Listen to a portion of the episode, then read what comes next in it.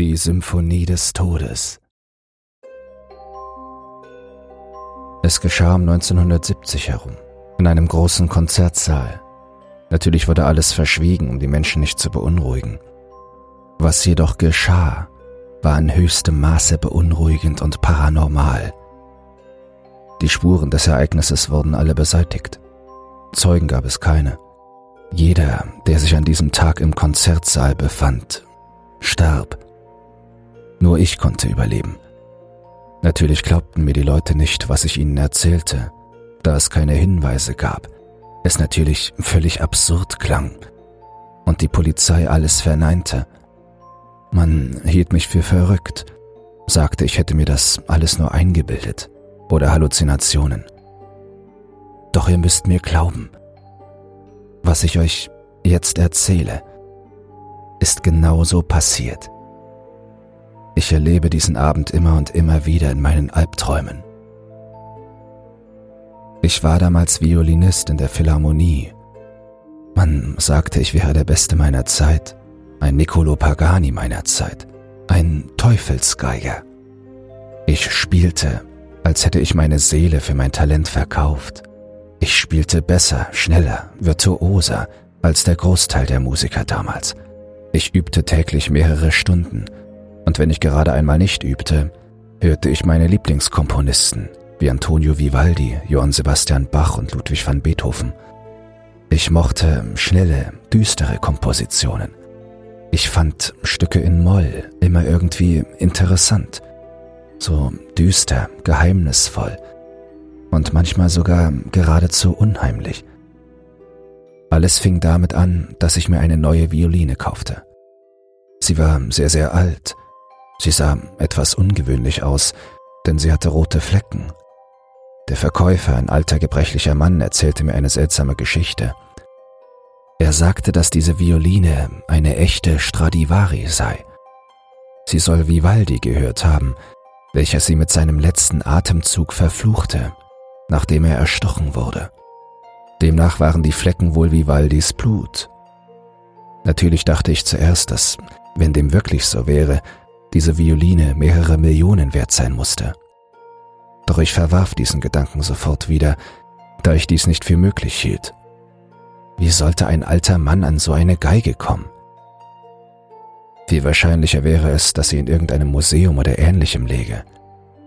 Vermutlich sind die Flecken einfach über die Jahre entstanden oder sie wurde so schon gebaut. Ich kaufte die Violine also. Sie klang unglaublich schön. Ich spielte sie lange an dem Tag. Als ich sie zurück in den Koffer legte, bemerkte ich, dass er einen doppelten Boden besaß. Ich nahm den Koffer auseinander. Unter dem ersten Boden fand ich ein paar Seiten. Es waren Noten. Es war eine Symphonie. Sie bestand wie üblich aus vier Sätzen. Doch war die Symphonie nicht wie normale Symphonien heiter und eher Tanzmusik. Sie war finsterer, trauriger, fast schon depressiv und böser. Die Sätze hatten sehr merkwürdige Namen.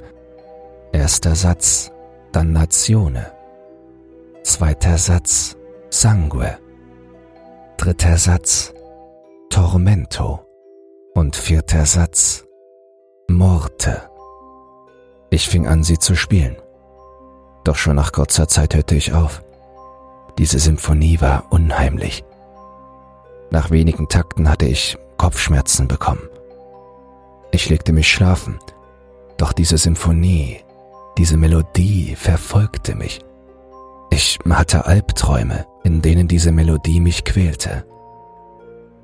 Am Morgen danach bemerkte ich, dass auf meinem Kopfkissen zwei kleine Blutflecken waren. Sie lagen weit auseinander, mein Kopf musste dazwischen gelegen haben. Wo kam das Blut her? Ich betastete meinen Kopf. Tatsächlich, es schien so, als wäre das Blut aus meinen Ohren gekommen. Das beunruhigte mich etwas. Aber ich beschloss abzuwarten, ob so etwas noch einmal passieren würde. Ich stand auf. Ich musste üben. Ich hatte am nächsten Tag ein großes Konzert und musste mich vorbereiten. aber ich konnte mich nicht so recht konzentrieren. Diese Violine ließ mich nicht klar denken. Es war so, als würde ihr Klang mich rufen, mich anziehen, und gleichzeitig ging von ihr ein Gefühl des Bösen und der Gefahr aus, so als wüsste ich, dass etwas nicht stimmte. Ich wusste, dass ich nicht auf ihr spielen sollte, doch die Verlockung, die Anziehung, die von ihr ausging, war zu groß. Also spielte ich auf ihr. Doch nicht die Symphonie. Ich spielte die Stücke, die ich am nächsten Tag beim Konzert spielen sollte. Je länger ich spielte, desto mehr glitten meine Gedanken und meine Aufmerksamkeit ab. Ich spielte weiter, sogar völlig fehlerfrei, obwohl ich nicht mehr auf die Noten achtete. Irgendwann war es wie eine Art Trance, doch als ich vom fröhlichen Dur zum düsteren Moll wechselte, war ich wieder bei mir. Was spielte ich da? Das war nicht mehr das Stück, welches da vor mir auf dem Notenständer lag.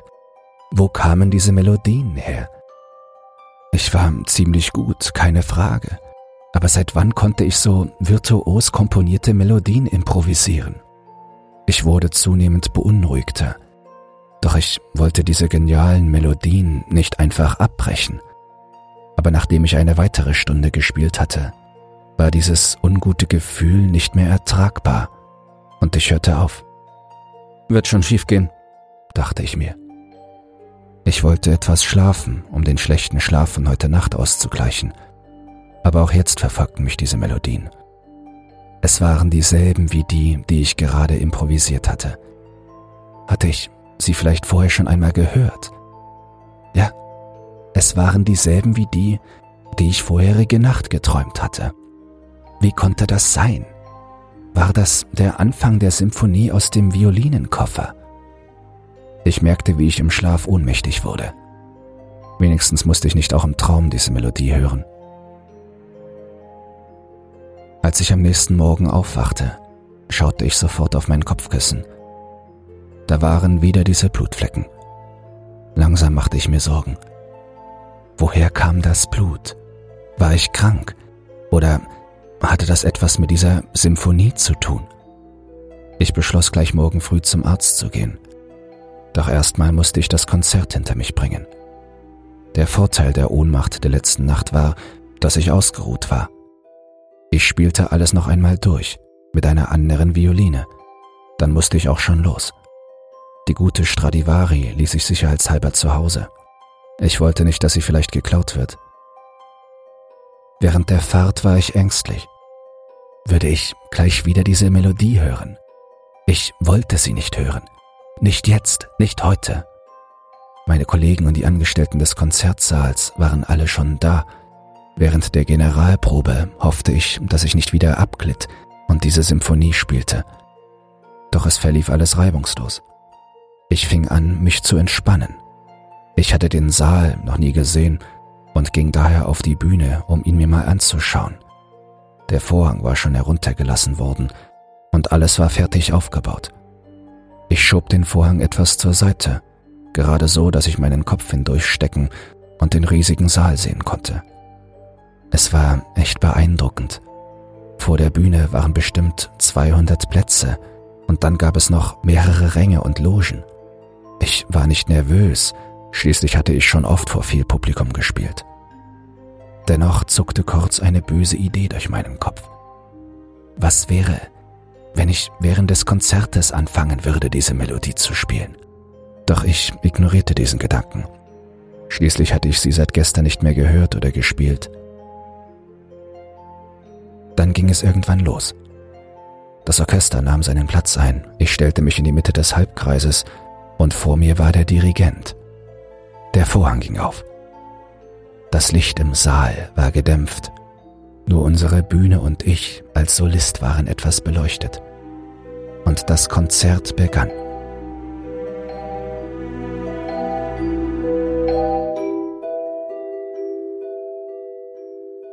Die Geigen fingen an, leise und heiter zu spielen. Danach die Bratschen, die mit den Geigen eine Harmonie bildeten. Dann die Celli und zum Schluss die Kontrabässe. Die Stimmen harmonierten miteinander Das Stück wurde fröhlicher und lauter. Und nach der Eröffnung kam mein Einsatz. Ich fing an zu spielen und gab mich völlig der Musik hin. Was spielte das Orchester da? Das passte ja überhaupt nicht zu meinem Solo. Hatte ich die falschen Noten genommen? Da bemerkte ich es erst. Das war nicht die Violine, die ich mitgenommen hatte. Das war die Stradivari. Und das waren auch nicht die Noten des Stückes, was ich hätte spielen sollen. Es war die Symphonie des Todes. Ich wollte abbrechen, doch die Geige und die Symphonie ließen mich nicht. Das Orchester hatte längst aufgehört zu spielen. Alle starrten mich an. Ich konnte nicht aufhören. Erster Satz, Dannazione, italienisch für Verdammnis. Ich hatte die Eröffnung nun beendet und fing mit dem ersten Satz an. Ich hatte bis jetzt immer nur die Eröffnung gespielt bzw. gehört. Der erste Satz enthielt viele Bindungen und lange Töne. Es war, als würde die Musik die Leute auf ihren Plätzen fesseln.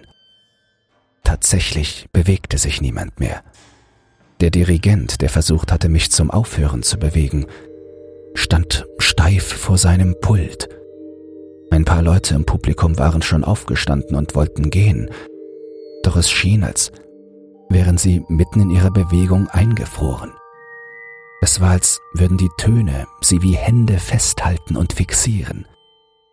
Langsam fingen die Gesichter der Leute an sich zu verhärten, so als hätte man starke Kopfschmerzen und würde die Zähne zusammenbeißen, um den Schmerz zu ertragen. Ich spielte eine sehr hohe Note. Ich war fast bis zum Steg gerutscht. Die Leute zuckten alle gleichzeitig zusammen. Es schien, als hätte sie etwas getroffen oder markiert, so als hätte die Symphonie sie als ihr Ziel auserwählt. Zweiter Satz. Sangue. Italienisch für Blut. Die Melodie wurde tiefer und bedrohlicher. Nun geschah etwas Unglaubliches. Die Leute fingen an, aus den Ohren zu bluten. Was ging hier vor? Was spielte ich da? Wieso spielte ich diese Symphonie? Ich wollte das nicht. Wieso konnte ich nicht aufhören? Die Melodie fing scheinbar an, die Leute zu quälen. Jetzt rann das Blut auch aus ihren Nasen, Augen und Mündern. Ich sah einigen an, dass sie versuchten dagegen anzukämpfen, doch es war sinnlos. Die Melodie war in ihren Köpfen, sie konnten nichts dagegen tun. Sie husteten und spuckten Blut aus. Erst jetzt kam mir in den Sinn, dass ich den Leuten all das zufügte. Auch wenn ich es nicht wollte, war ich trotzdem derjenige, der spielte und daher auch derjenige, der für das hier verantwortlich war. Dritter Satz. Tormento. Italienisch für Qual. Ich versuchte aufzuhören, doch es ging nicht. Die Geige, die Symphonie, sie ließen mich nicht aufhören. Sie war nun sehr tief und schnell, ich kratzte schon fast mit meinem Bogen über die Saiten. Ich wehrte mich regelrecht, versuchte die Violine wegzuwerfen, um mich zu schlagen. Doch es half nichts. Ich bewegte mich kein Stück, sondern spielte und quälte die Leute weiter. Die Leute krümmten sich mittlerweile auf dem Boden. Sie schienen unglaubliche Schmerzen im ganzen Körper zu haben. Sie schrien vor Schmerzen. Ich wurde langsam wahnsinnig die Schreie. Sie ergänzten die Melodie. Sie war an sich schon grauenvoll, aber mit den Schreien wurde sie unerträglich. Die Schreie klangen wie richtige Töne, jedoch völlig disharmonisch im Vergleich zur Symphonie. Die Schmerzen schienen dadurch immer größer zu werden. Ich wurde immer wahnsinniger. Ich sah das Publikum, den Dirigenten, meine Kollegen, meine Freunde, sich auf dem Boden krümmend vor Schmerzen.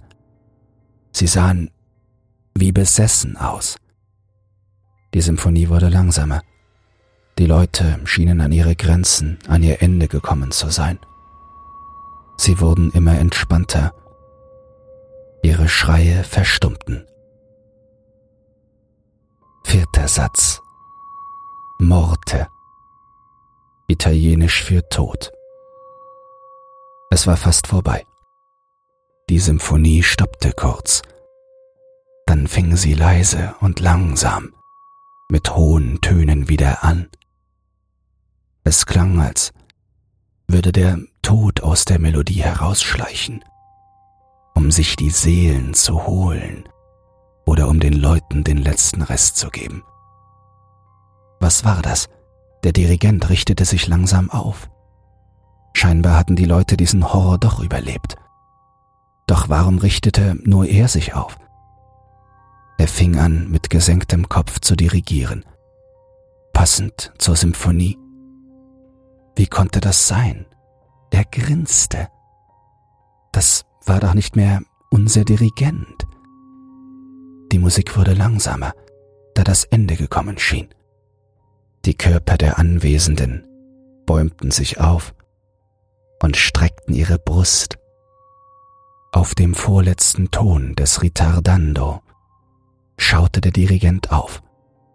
Und Schluss, rief er und machte dabei die beendende Handbewegung nach unten. Mit seiner Handbewegung, mit dem letzten Ton, fielen alle Leute im Saal wieder zu Boden. Ich wusste, dass sie tot waren. Ich sank zu Boden. Als mein Kopf auf dem harten Parkett der Bühne aufschlug, bemerkte ich erst, dass ich überlebt hatte. Der Dirigent fing an zu sprechen. Vielen Dank. Du bist ein wahrhaft begnadeter Virtuose. Ich versuchte mich aufzurichten. Wer, wer bist du? Was hast du getan? Was habe ich getan? Warum? Du hast mein Meisterwerk gespielt. Die Symphonie des Todes. Sie war der Grund, warum ich erstochen wurde. Und durch sie kann ich immer wieder zurückkehren und mein Meisterwerk ertönen lassen, antwortete er. Warum? stammelte ich leise. Warum? rief er fast schon ekstatisch. Weil das die Kunst der Musik ist. Musik muss man spielen. Und ich habe die unglaublichste Melodie der Welt geschaffen. Sie besteht aus den Schreien des Publikums. Sie muss töten. Noch einmal. Vielen Dank, dass du mir geholfen hast. Du Bastard! brachte ich hervor. Doch das schien ihn nicht zu beeindrucken. Zur Belohnung werde ich dich vor meiner Symphonie sicher machen. Er erhob die Hände, wie beim Dirigieren eines sehr lauten Tons. Die gesamte Symphonie spielte sich im Bruchteil einer Sekunde in einer unglaublichen Lautstärke in meinem Kopf ab. Ich schrie auf. Dann sank ich zu Boden.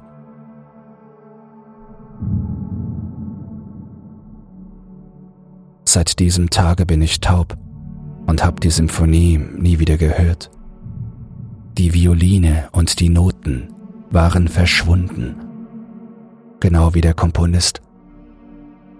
Der Dirigent lag tot neben mir. Niemand ist an diesem Tag verschont geblieben, außer mir. Ich habe sie alle umgebracht mit seinem Werk.